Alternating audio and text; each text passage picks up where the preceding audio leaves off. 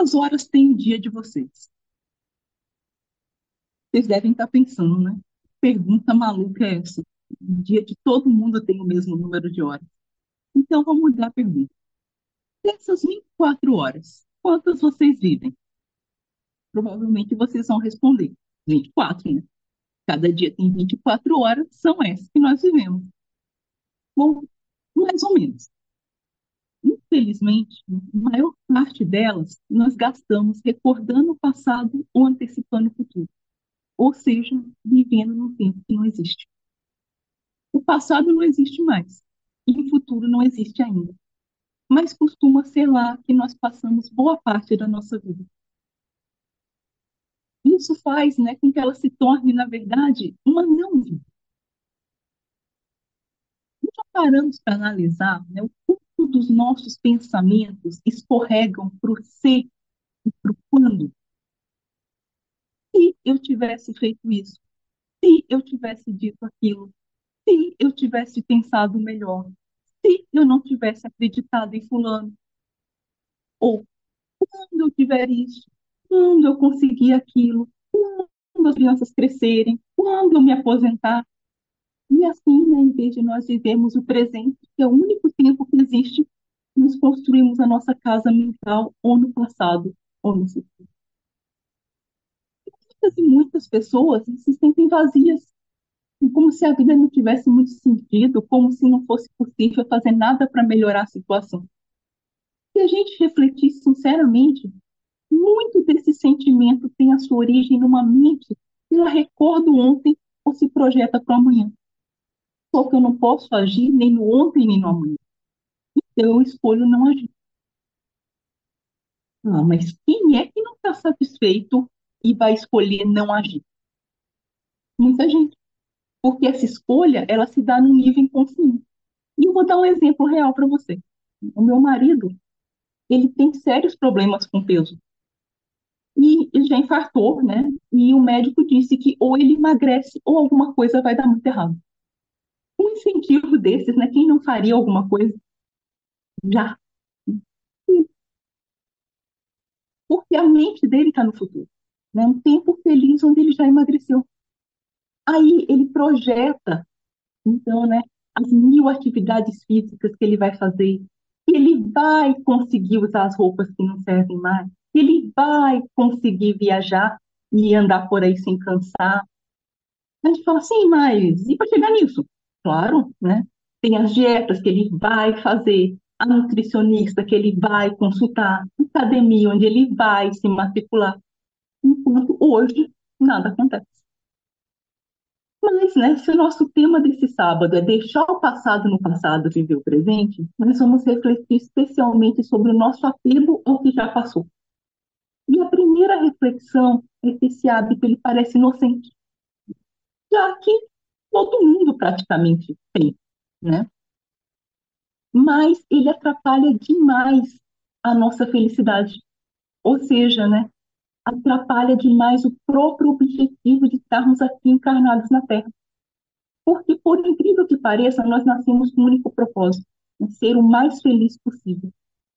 Talvez alguém esteja pensando, não, nós não nascemos para ser felizes, nós nascemos para evoluir. Mas Deus desejaria para nós uma evolução que não trouxesse felicidade?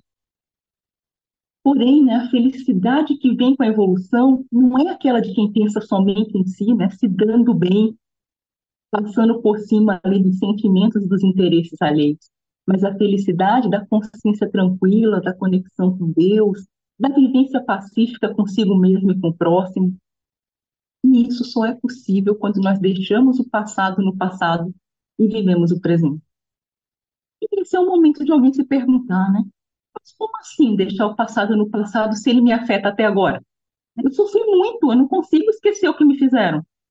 Ou, depois do que eu vivi, não dá para confiar em mais ninguém. Ou, meu prejuízo foi enorme e nem lamentar eu posso. Ou preciso me lembrar para que isso não aconteça outra vez. Ou, mas eu me arrependo todos os dias do que eu fiz. Como eu posso superar isso? Então nós percebemos né, que se as tristezas do passado nos aprisionam, ou foi por alguma ação ou omissão nossa, ou por alguma ação ou omissão de outra pessoa. E foi nossa. Como nos livrar desse sentimento de culpa?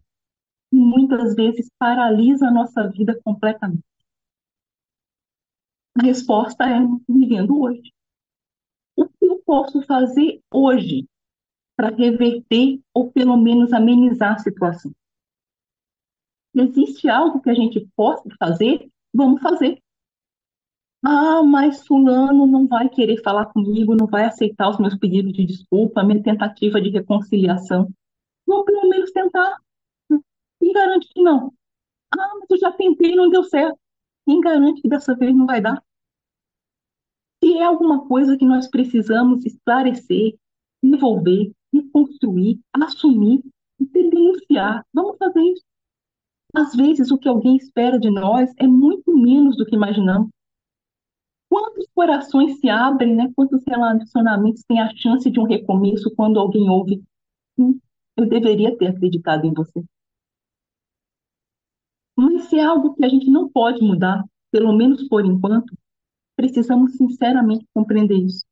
E ajuda muito saber que além dessa nós vamos ter outras para tentar novamente, né, junto dessas mesmas pessoas até dar certo porque vamos ter quantas chances forem necessárias até dar certo.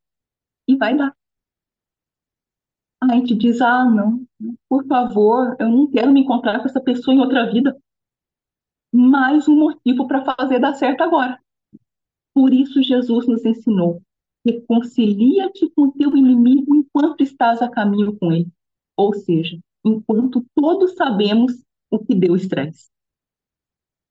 Porém, né, na maioria das vezes, a âncora que nos prende ao passado é uma atitude de outra pessoa. Como nos libertar e seguir em frente? Claro que existem muitas opções, né?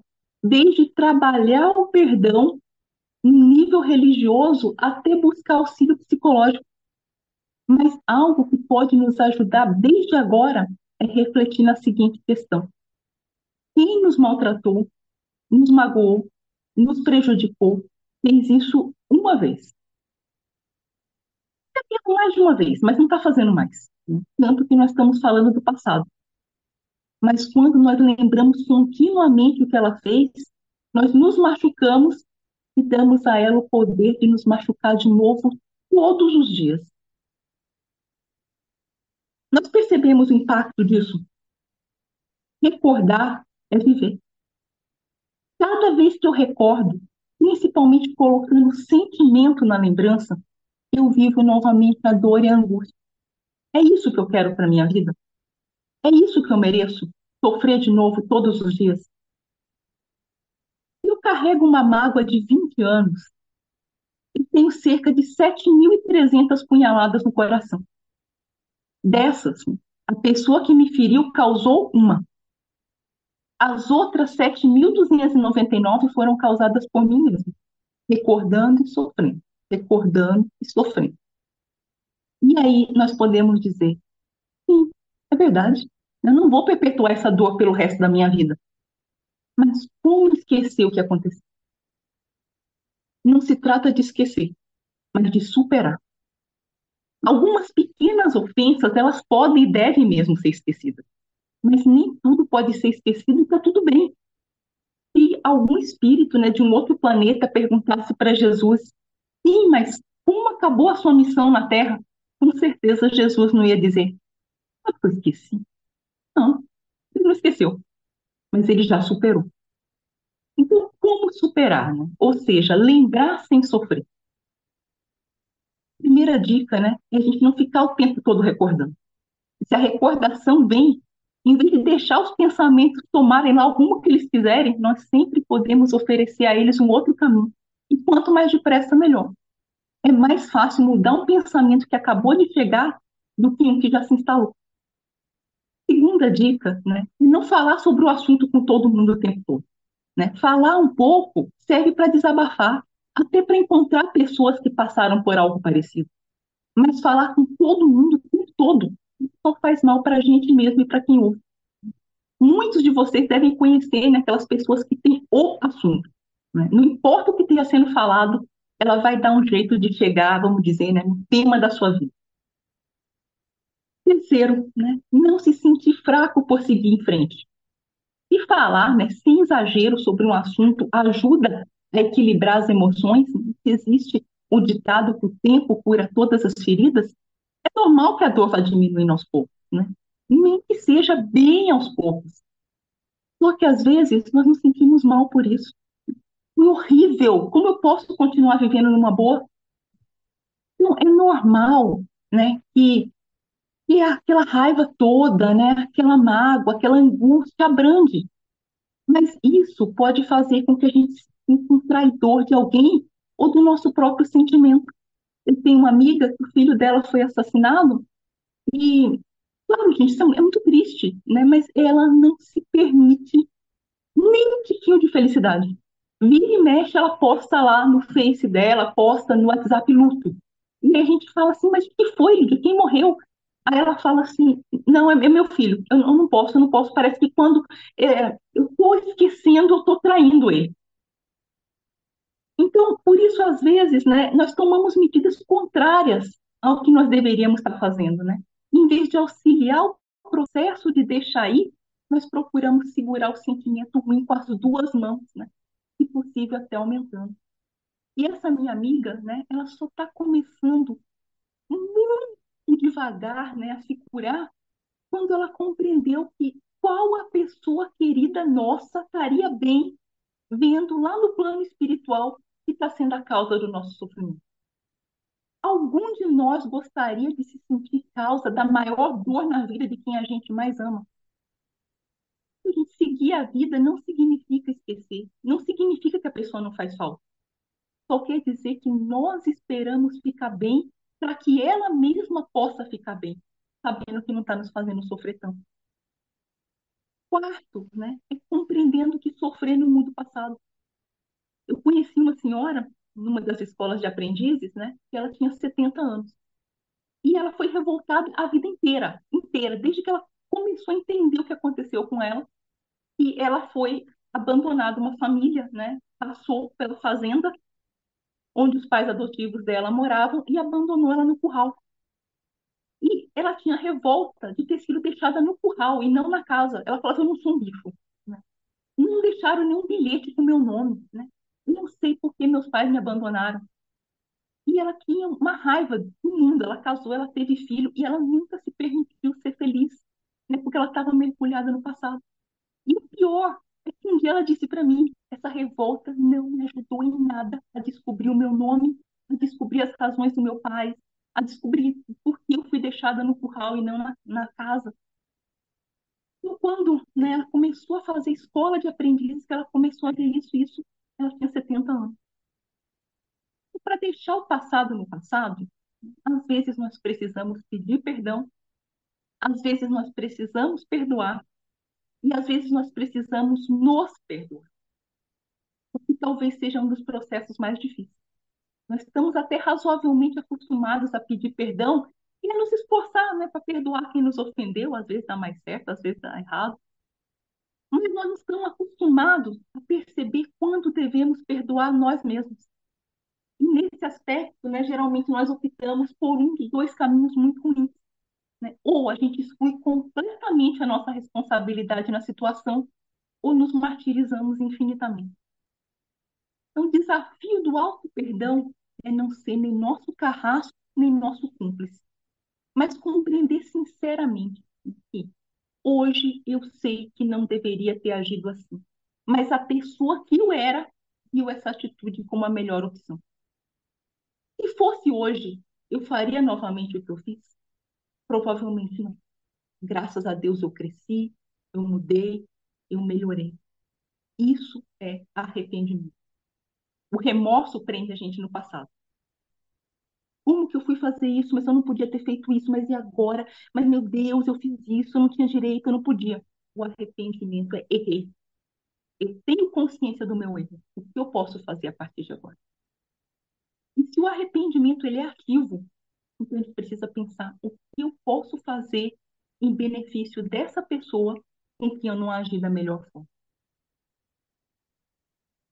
E a gente, até agora, né, nós refletimos sobre ficar preso em um passado que nos machuca.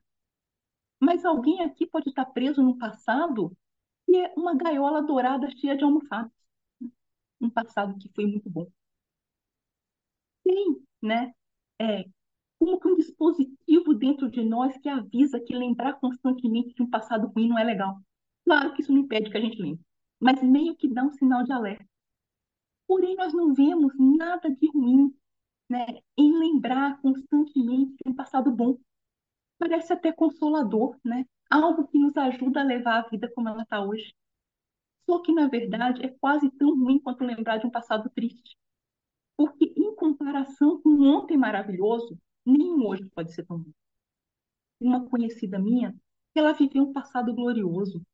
Ela trabalhou em multinacionais, viajou a trabalho para vários países, o salário era sensacional, ela comprava tudo que ela queria. E é nesse passado feliz que ela vive. Resultado? Você consegue emprego, mas ela é demitida dez vezes por ano porque nunca está feliz em nenhum emprego. Nenhum emprego parece que vale a pena diante do que ela já teve. Ela tinha problema nessa época? Mas agora, quando ela é capturada pelo passado, a forma como ela se lembra da vida era como se ela estivesse no paraíso. Parecia que ela não tinha discussão com o marido, não tinha colega chato, não tinha excesso de trabalho, não fazia frio nem calor. Parecia assim que ela não pegava nem sinal vermelho quando dirigia. Isso faz o presente insuportável. E a gente pensa, né? Ah, mas se apegar ao passado dessa forma, fala sério, né? Quem que faz isso? Será que nós não fazemos parecido? Ou que em outras situações? Quantas vezes nós não ficamos tanto tempo recordando um lugar maravilhoso que nós moramos, né? Como era bom quando uma pessoa especial estava do nosso lado, quando a nossa saúde era perfeita, quando a nossa situação financeira era melhor, quando a casa era cheia de gente, né?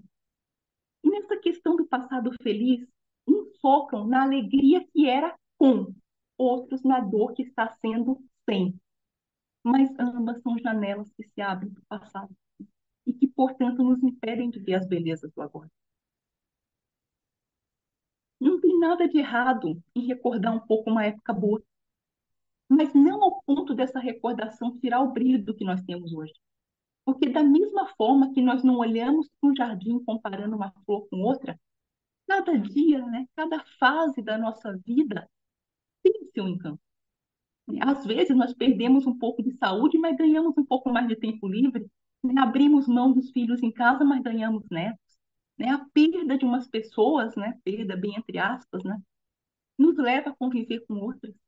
Né? Situações mais desafiadoras podem nos tornar mais humanos, principalmente quando conhecemos o Espiritismo, né? que nos mostra que não perdemos nada, não perdemos ninguém. Mas para esse aprendizado, nós precisamos ter olhos de ver e coração de apreciar cada época. E talvez uma das formas mais bonitas de encontrarmos força para deixar o passado no passado e começarmos a viver o presente é na oração da serenidade. Tenhamos a coragem de modificar o que pode ser modificado, paciência para suportar o que não pode ser modificado e sabedoria para conhecer a diferença. E a sabedoria está em conhecer a diferença, porque geralmente passamos a vida tentando modificar o que não pode ser modificado e suportando o que poderia ser modificado. Então, gente, finalizando as nossas reflexões, né? principalmente agora que o final do ano está chegando, começamos a pensar na nossa lista de resoluções para 2024, nós precisamos lembrar que só poderemos ter um feliz novo ano se agradecermos de coração, mas deixarmos ir né, 2023, 2022, 2000, 1978, 1956, né? lembrarmos que recomeçar não é fazer tudo de novo, é fazer tudo novo,